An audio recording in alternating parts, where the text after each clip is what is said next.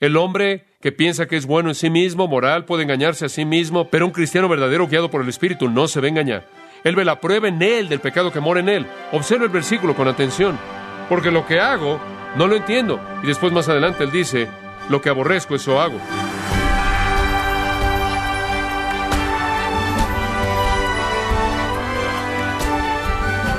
Le saluda su amigo Miguel Contreras, dándole la bienvenida a su programa Gracias a vosotros con el pastor John MacArthur.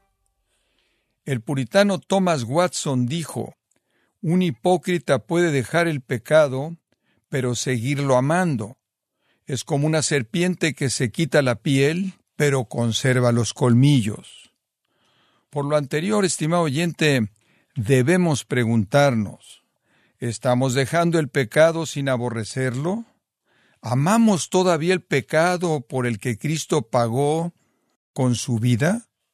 O John MacArthur continúa con una mirada práctica para superar la barrera de nuestra naturaleza pecaminosa que nos impide ser libres del pecado. Estamos en la serie Libertad del Pecado, en gracia a vosotros. Abramos nuestras Biblias y vayamos juntos a Romanos capítulo 7. Romanos capítulo 7, versículos 14 hasta el versículo 25. Es un retrato del pecado que mora en la vida del creyente. Este es un pasaje muy incisivo. Es un pasaje raro en la Biblia porque hace algo que rara vez sucede. Y no puedo pensar en otro pasaje que hace esto, simplemente en este momento. Lo que es es una serie de lamentos, es una serie de clamores, de dolor, de lamento. Es una serie de lamentos desesperados, tristes, y se repiten. Hay uno y después hay dos y después hay un tercero. Y básicamente dicen lo mismo tres veces. Este es el clamor de un corazón quebrantado, de un alma afligida, de un alma en gran conflicto. Ahora, cada uno de estos tres lamentos sigue el mismo patrón. Pablo describe su condición, da prueba de la misma y después describe la fuente de la misma. Él describe su condición, da la prueba de que él está en esa condición y después la fuente de su problema. Veamos el primer lamento, versículos 14 al 17. Y quizás pasemos un poco más de tiempo en el primero, porque habiendo interpretado ese, el resto simplemente van a ser aparentes para nosotros. La condición está en el versículo 14 y comienza cada uno de los lamentos con una condición. El primero comienza en el versículo 14, el segundo comienza en el versículo 18 y el tercero comienza en el versículo 20 y cada uno comienza con una afirmación de la condición, porque sabemos que la ley es espiritual, mas yo soy carnal, vendido al pecado. La palabra porque nos dice que Pablo no está presentando un nuevo tema. Él continúa con el mismo tema del pasaje previo, esto es la bondad de la ley, la virtud de la ley, en que nos muestra nuestro pecado. El problema no es la ley, el problema somos nosotros. Y la razón por la que él está hablando de la ley es porque los que estaban cuestionando su enseñanza habrían dicho, bueno, cuando predicas salvación por la gracia a través de la fe fuera de la ley, estás hablando mal de la ley, estás devaluando la ley. Y él dice en absoluto, la ley es buena, yo soy pecaminoso. La ley hace un trabajo bueno, no salva y no santifica, pero convence de pecado. Entonces él dice, sabemos que la ley es espiritual, mas yo soy carnal, vendido al pecado. Él comienza con una afirmación directa de que la ley es espiritual. ¿Qué quiere decir él con esto? Viene del Espíritu de Dios, viene de Dios mismo. De esta manera refleja la naturaleza santa divina de Dios, tal como él lo dijo en el versículo 12. ¿Se acuerda de eso? De manera que la ley a la verdad es santa y el mandamiento santo, justo y bueno. Ahora de nuevo, permítame recordarle que creo que usted tiene que tener aquí el testimonio de un hombre regenerado. No veo que las personas no regeneradas, no redimidas, impías, que no conocen a Jesucristo, tienen una percepción como esta de la ley santa de Dios. En el versículo 18, él realmente dice lo mismo. Quiero hacer la ley de Dios. En el versículo 19, quiero hacer la ley de Dios. En el versículo 21, quiero hacer la ley de Dios. Versículo 22, me deleito en la ley de Dios. No veo un deleite así en el corazón de un hombre no regenerado. Pero después Pablo procede a decir, tengo una barrera al hacer esto. Aunque la ley es espiritual, aquí está el contraste. Yo soy carnal, sarquinos. Yo soy humano. Yo estoy ligado a la tierra. Yo soy físico. Él no dice, estoy en la carne. Él no dice, estoy totalmente controlado por la carne. Eso no es verdad. Observe el capítulo 7, versículo 5. Porque mientras estábamos en la carne, las pasiones pecaminosas que eran por la ley obraban en nuestros miembros, llevando fruto para muerte. Estábamos en la carne. Ya no estoy en la carne. Versículo 8 del capítulo 8. Y los que viven según la carne, y necesita subrayar en la carne en el 7.5 y en el 8.8, en la carne es una condición no regenerada, y sus términos son muy precisos aquí. En la carne es una posición no regenerada, no redimida. Él dice, yo no estoy en la carne, pero él dice, yo soy carnal, yo soy carnal, yo soy carnal. Dice usted, ¿puede un cristiano ser así? Escuche esto, 1 Corintios 3, versículo 1. De manera que yo, hermanos, no pude hablaros como espirituales, sino como a carnales, como niños en Cristo. Versículo 3. Porque aún sois carnales. Pues habiendo entre vosotros celos, contiendas y disensiones, no sois carnales y andáis como hombres. Él le dice a los cristianos corintios, ustedes son carnales. Ustedes son carnales. Ustedes están actuando de una manera pecaminosa, carnal. No estamos en la carne, pero escuche, la carne todavía está en nosotros. Ya no estamos en la carne en términos de estar cautivos a ella. Ahora observe el versículo 18. Y yo sé, Romanos 7, 18, que en mí, esto es, en mi carne, no mora el bien. Él dice, la carne todavía está ahí. Yo no estoy en ella, pero ella todavía está en mí. Y en el versículo 25, yo mismo con la mente sirvo a la ley de Dios, más con la carne a la ley del pecado. Usted ya no está en la carne, la carne está en usted. Y eso es simplemente un término para nuestra humanidad. Podría ser el mismo término como el capítulo 6, versículo 12. No reine pues el pecado en vuestro qué? Cuerpo mortal. No reina en su nueva creación, en su nueva naturaleza, reina en su cuerpo mortal. Y entonces sus términos son muy coherentes. El pecado está en nuestra humanidad. Ahora, cualquier cristiano podría hacer la afirmación en el versículo 14. La gente tiene problemas con esto. Permítame ver si puedo explicarlo de manera simple. Soy carnal. ¿Puede usted decir eso? Yo puedo decir eso. Digo, es verdad, usted dice sí, pero ciertamente no estás hablando con términos técnicos teológicos aquí. No, no, no, no. Solo estoy diciendo, yo podría decir eso como cristiano, soy un pecador salvado por gracia, todavía soy un pecador, que Dios me ayude si no. Si digo, bueno, debido a que ya soy salvo, no peco, mi esposa estaría aquí para dar testimonio. Como puede ver, el punto es que puedo decir eso, yo puedo decir soy carnal. Hay cosas que en mí representan eso. Me enojo, me irrito, no cumplo con mi deber como debiera hacerlo todo el tiempo, no mantengo la diligencia que debería en la búsqueda de Dios que yo deseo, veo mi humanidad, veo mi carnalidad que me estorba en el cumplimiento de todas las cosas que debería hacer, soy insensible, desconsiderado con la gente cuando necesitan mi gentileza y no soy gentil, cuando necesitan mi bondad y no soy amable y demás. Yo me veo a mí mismo como humano, me veo a mí mismo como pecaminoso. No siempre hablo de manera piadosa a toda persona que me habla de la manera en la que debería. Todos podemos decir esto. Es una afirmación general. Y después viene esta. Y esta parece ser el verdadero Waterloo para los intérpretes. Vendido al pecado. Ahora realmente tiene una afirmación fuerte. Ahora espera un momento. Si fuimos librados del pecado, ¿cómo podríamos estar vendidos al pecado? Bueno, observe el versículo 23. Pero veo otra ley en mis miembros que se revela contra la ley de mi mente y que me lleva cautivo a la ley del pecado, que está en mis miembros. Una afirmación muy interesante, y cuando llegue ahí le voy a decir lo que significa. Difícilmente puedo resistir no decirle eso en este momento, pero lo voy a hacer. Pero lo que él está diciendo aquí es lo mismo. Yo fui llevado a la cautividad, a la ley del pecado, versículo 23, vendido al pecado, versículo 14. ¿Qué quiere decir él con esto? Bueno, el griego de hecho dice vendido bajo el pecado, el principio de pecado, la realidad del pecado, no tanto obras, sino que me veo a mí mismo todavía como estando vendido bajo el pecado. Hay un sentido en el que todavía tengo cierta esclavitud. Ahora mantenga en mente, en el capítulo 6, él estaba hablando acerca de su nueva creación y esa nueva creación, esa simiente pura, eterna, incorruptible, eterna, la naturaleza divina, la nueva naturaleza, todo lo que ustedes en Jesucristo, justo por la justicia imputada de Jesucristo, de eso no está hablando aquí. Él está diciendo yo no mi nueva naturaleza, sino yo en general me veo a mí mismo como vendido al pecado, bajo pecado. Y después en los versículos 23 a 25, él lo llama la ley del pecado que está en mis qué? Miembros. Y de nuevo sus términos son coherentes. ¿Puede este lamento venir de un cristiano?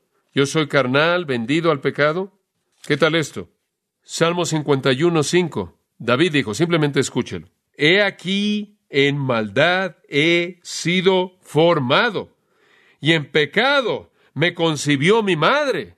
Ahora se oye como un hombre quien nunca ha sido redimido, ¿no es cierto? Pero David había sido redimido. Oh, sí. Él simplemente está viendo una realidad acerca de sí mismo. Aquí está un hombre que ve su vida y seríamos de los primeros que dirían, hombre, tú sabes, tienes que elevar tu imagen personal. Estas son palabras terribles. Realmente nos recuerda, francamente, de Isaías capítulo 6, quien viene ante Dios y él está adorando a Dios y ve esta gran visión de Dios y él dice, ay de mí, maldíceme. Lo cual significa, condéname Dios porque yo soy un hombre con una boca sucia y vivo en medio de un pueblo con bocas sucias. Y lo único que el profeta puede ver en contraste a la santidad gloriosa de Dios es su propio pecado.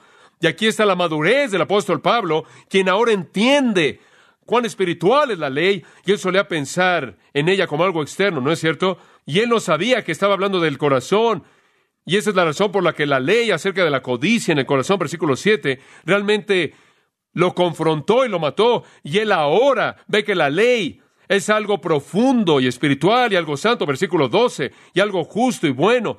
Y conforme él realmente entiende la ley de Dios y él se ve a sí mismo y se ve a sí mismo como carnal, es una percepción que es legítima. Es solo cuestión de percepción.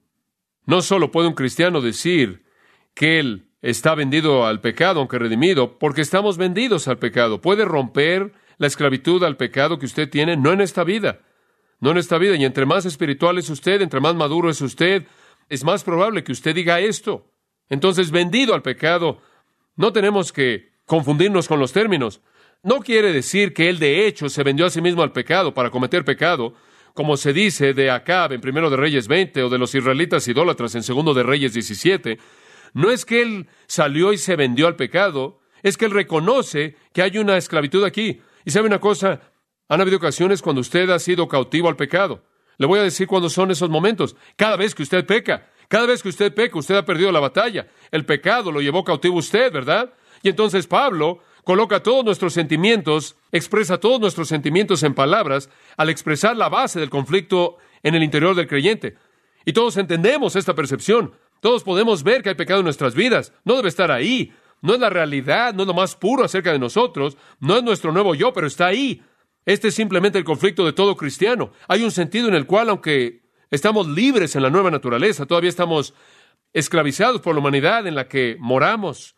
Y quiero volver a decir, realmente no creo que una persona no regenerada pueda hacer una afirmación como esta, porque no creo que saben que la ley es espiritual, por un lado, y por otro lado, no saben que son carnales, y tampoco creo que están vendidos bajo el pecado. Viven con la ilusión de que todo está bien. Eso es exactamente lo que él dice en el versículo 11, que el pecado tiene una manera de hacer qué? De engañar. Pero cuando la ley es vista como algo realmente espiritual, entonces un hombre se ve a sí mismo tan lejos de cumplir la ley santa de Dios que se ve a sí mismo como no espiritual. De hecho, esa es la manera en la que el versículo realmente podrá ser leído. La ley es espiritual, pero yo no soy espiritual, experimentando una esclavitud al pecado.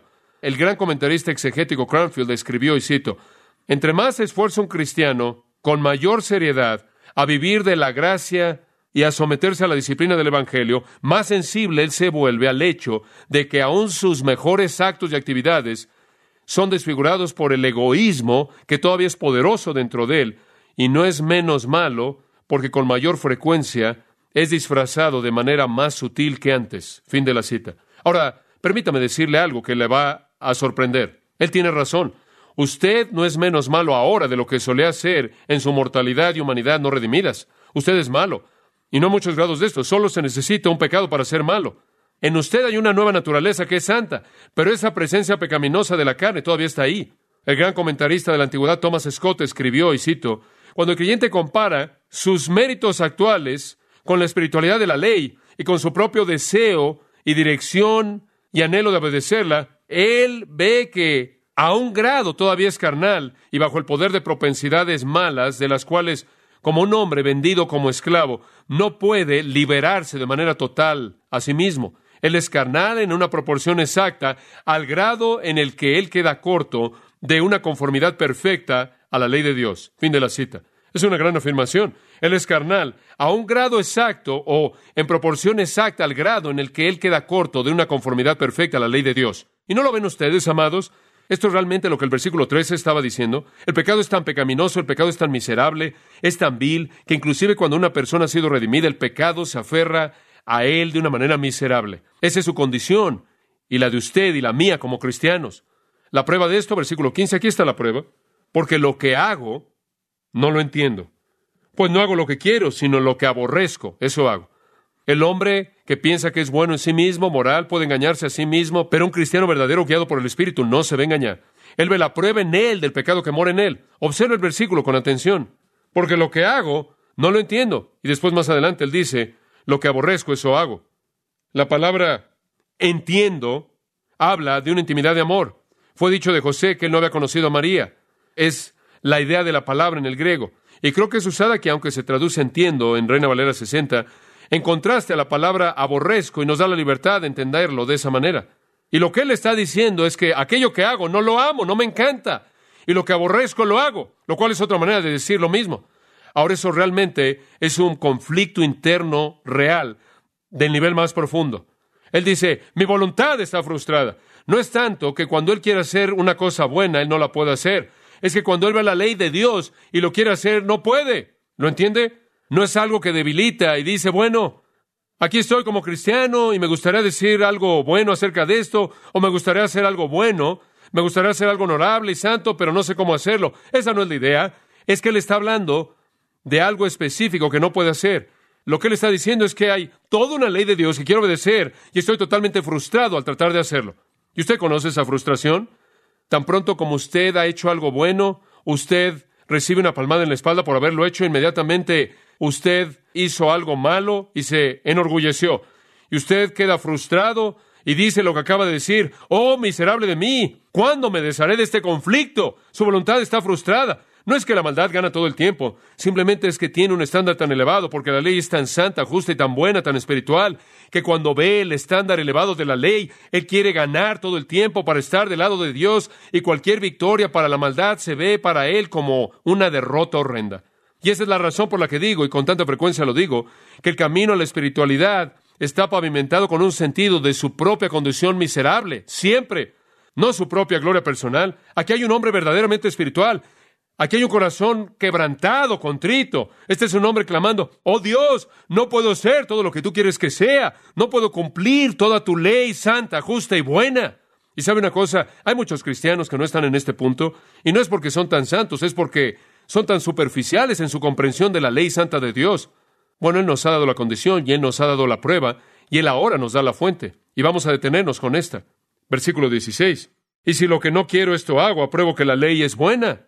Digo, no es la culpa de la ley porque yo quiero hacer la ley. Bueno, dice usted, ¿qué es lo que hace que quieras hacer la ley? Le voy a decir lo que me hace querer hacer la ley. Esa nueva creación, esa nueva naturaleza, esa simiente incorruptible eterna en mí, esa parte de mí de la que Juan habló cuando dijo, si realmente son nacidos de nuevo, no van a pecar. Esa nueva parte de mí realmente anhela hacer la ley, realmente quiere hacer la ley, y entonces yo afirmo que la ley es buena porque la parte buena de mí quiere hacerla, ¿se da cuenta? La ley es buena. Ahora entonces, versículo 17. De manera que ya no soy yo quien hace aquello. Ahora, entonces, versículo 17. Si no es la ley lo que está mal, si la ley no es mi problema, de manera que ya no soy yo quien hace aquello, sino que el pecado que mora en mí. Ahora escuche con mucha atención. Usted no va a entender esto si usted no entiende lo que voy a decir. El cristiano en su corazón tiene el sentido de la excelencia moral de la ley de Dios. Entre más maduro es el cristiano, mayor la profundidad de su compromiso con la dirección del Espíritu de Dios en su vida. Más profundo va a ser su amor hacia el Señor Jesucristo. Más profundo va a ser su sentido de la santidad de Dios. Mayor va a ser el anhelo de cumplir la ley. Y debido a que es la mejor parte de él lo que quiere cumplir la ley de Dios, entonces la ley de Dios debe ser lo mejor. Y entonces no es la ley de Dios lo que es el problema. El problema es el pecado que mora en mí. Es nuestra humanidad de nuevo. Pero aquí en el versículo 17 está la afirmación clave para interpretar el pasaje entero. En el versículo 14 simplemente habló en generalidades y él en cierta manera nos dio una perspectiva de su humanidad no redimida como algo que lo dominaba a sí mismo y usted y yo conocemos esa experiencia. Tenemos el sentimiento a veces de que el pecado simplemente domina. No podemos ser todo lo que queremos ser para Dios. ¿Alguna vez has sentido así? No podemos ser tan poderosos, no podemos ser tan puros, no podemos ser tan santos como sabemos que su ley quiere que seamos. Y entonces decimos en el versículo 14, soy carnal y me veo a mí mismo cautivo por el pecado. Y esa es una afirmación no técnica, esa es simplemente una afirmación general. Y él dice, yo soy carnal. Y él no está dividiéndose a sí mismo en dos, no está diciendo, bueno, no soy yo, es el pecado en ese punto, él simplemente está diciendo, soy responsable. Creo que el versículo 14 es muy importante porque dice al cristiano que si usted peca, ¿quién es responsable? Usted. Y eso nos protege de una especie de dualismo filosófico, y esto está siendo enseñado en muchos círculos en la actualidad, que cuando usted peca simplemente es su vieja naturaleza, entonces déjela pecar. De cualquier manera, usted no puede corregir una naturaleza vieja, déjelo hacer lo que quiera. Y que Dios no lo hace responsable, simplemente es su vieja naturaleza, y Él dice, yo, yo, y Él acepta la responsabilidad, y también usted debe aceptarla. Soy yo, Él no es dos personas. Él está hablando en términos no técnicos. Cuando veo la ley pura y santa de Dios, veo mi pecaminosidad, y Él dice, oh, qué pecaminoso soy. Y entre más entiendo la ley de Dios, más veo lo cautivo que soy al pecado. Pero no quiero que se confundan, dice él en el versículo 17, y permítanme aclarar esto. No es realmente yo que hago eso, sino que no es eso importante. Como puede ver, él ahora le va a dar una distinción técnica. Ahora escucha esto. Ya no soy yo. Cuando él dice de Euketi, un adverbio negativo de tiempo, a partir de este punto algo cambió. Ahora, desde que Cristo ha venido a mi vida y yo he sido redimido, ya no es ese profundo yo interno, en un sentido técnico. Ya no soy yo el que hago esto, sino el pecado que se cuelga. ¿Está comenzando a entender la distinción que él hace? Usted tiene que entender esto para entender la naturaleza de la regeneración. Él divide los cabellos semánticos en el versículo 17, no en el 14. En el 14 él simplemente hace una afirmación general. En el 17 lo aclara al decir, ahora que quede claro, realmente ya no soy yo, solía ser yo. Cuando yo puedo decir yo era carnal y yo estaba vendido bajo el pecado. Y eso realmente es lo que había de mí. Pero ahora ya realmente no soy el nuevo yo. Es simplemente Gálatas 2.20 de nuevo. Porque soy yo. Es el yo viejo. Estoy crucificado con Cristo, pero vivo, mas no vivo yo, no el yo viejo, Cristo vivo en mí, y la vida que vivo por la fe en el Hijo de Dios, quien me amó y se entregó a sí mismo por mí. Como puede ver, Él está diciendo, soy yo, pero no soy yo, es un nuevo yo. Y eso es lo que está diciendo en el versículo 17. Entonces, después de la salvación, la parte del hombre en donde el pecado ya no reside en lo más profundo de su ser, ya no reside en el ego, ya no está ahí en la sustancia misma de lo que el hombre es, es recreado para ser como Cristo. Y el pecado halla su morada residual en su carne, en su humanidad. Y él dice eso en el versículo 18. En mi carne no mora el bien. ¿Cuál es la fuente del problema de Pablo? La condición, el conflicto, la prueba. No hago lo que yo quiero, hago lo que no quiero hacer. La fuente al final del versículo 17, el pecado que, que mora en mí, el pecado que mora en mí. Quiero decirle que hay una diferencia enorme entre el pecado que sobrevive y el pecado que reina. El pecado ya no reina pero sobrevive nosotros. Voy a cerrar con esto. Somos como un artista no preparado que tiene una pintura que está por pintar. Tiene una perspectiva clara. Quizás él está afuera, ve las montañas y los árboles y los ríos, y él tiene ahí su paleta, tiene sus diferentes colores, y él está listo para pintar este panorama glorioso. El problema es que realmente es un verdadero torpe y no puede pintar ni siquiera figuras de palitos mucho menos panoramas, paisajes. Él tiene la escena que debe ser pintada en toda su majestad gloriosa, maravillosa. Él tiene todas las pinturas para pintarla, pero no tiene la capacidad. Él es debilitado por su incapacidad física. No es que no lo puede percibir, no es que no tiene todas las herramientas disponibles, es que simplemente su torpeza le estorba. El problema no está con la escena, con el panorama, ¿verdad? No hay nada de malo con el panorama, con el paisaje. La culpa ni siquiera la tiene la pintura. La culpa está en la capacidad del pintor. Y ahí es donde realmente el cristiano encuentra su frustración. Yo creo que ahí es donde llegamos al punto en donde le pedimos al artista, al pintor maestro, que coloque su mano en nuestra mano, que detenga nuestra mano conforme detenemos el pincel y damos los pincelazos, que de manera independiente de él nunca podremos pintar. Y esa es la razón por la que tenemos que reconocer que la victoria que experimentamos solo viene cuando nos presentamos a nosotros mismos a aquel que puede vencer la carne. En Gálatas, voy a cerrar con este versículo 5.17, porque el deseo de la carne es contra el espíritu y el del espíritu contra la carne. Y estos se oponen entre sí para que no hagáis lo que quisieres. ¿Se oye conocido? Como Romanos 7. Dice usted, bueno, conozco esa batalla, ¿cómo la ganas? Retrocedo un versículo. Digo esto, andad en el Espíritu y no satisfagáis que los deseos de la carne. Yo creo que el Espíritu nos puede dar la victoria, pero permítame advertirle, entre más victoria tiene usted, entre más maduro es usted en Cristo, entre más ve la justicia ganando sobre el pecado, más reconocerá usted la pecaminosidad del pecado y más encontrará usted mismo en Romanos 7. Es un lugar para personas que están totalmente comprometidas de todo corazón, cuyo anhelo más profundo es cumplir la ley entera de Dios y están en gran aflicción porque no lo pueden hacer y claman, miserable de mí. Versículo 24, ¿cuándo? ¿Cuándo me voy a deshacer de qué? Del cuerpo. Los términos son siempre coherentes. ¿Cuándo voy a descargar esta carga y llegar a la gloria y cumplir de manera eterna la ley de Dios?